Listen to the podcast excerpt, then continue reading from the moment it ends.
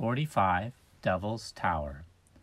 Devil's Tower National Monument, the first U.S. national monument, was established in 1906. It encompasses 5.4 square kilometers and features a natural rock tower, the remnant of a volcanic intrusion now exposed by erosion. Devil's Tower stands as a beautiful and cultural icon in eastern Wyoming.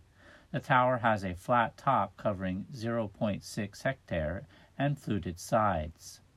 It is 264 meters high as measured from its base and 386 meters as measured from the river valley. Its top has an elevation of 1,558 meters above sea level. The tower probably formed when molten rock pushing upward encountered a hard rock layer and was forced to spread into a flat topped shape. Its color is mainly light gray and buff. Lichens cover parts of the tower, and sage, moss, and grass grow on its top. Chipmunks and birds live on the summit, and a pine forest covers some of the surrounding country. There is also a sizable prairie dog town near the base of the tower. The tower is a sacred site for many Plains Indians. It is also a popular tourist destination as well as a major climbing attraction.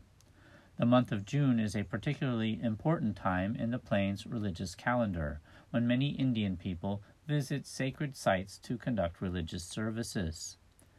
So climbers are asked to refrain from climbing during that month.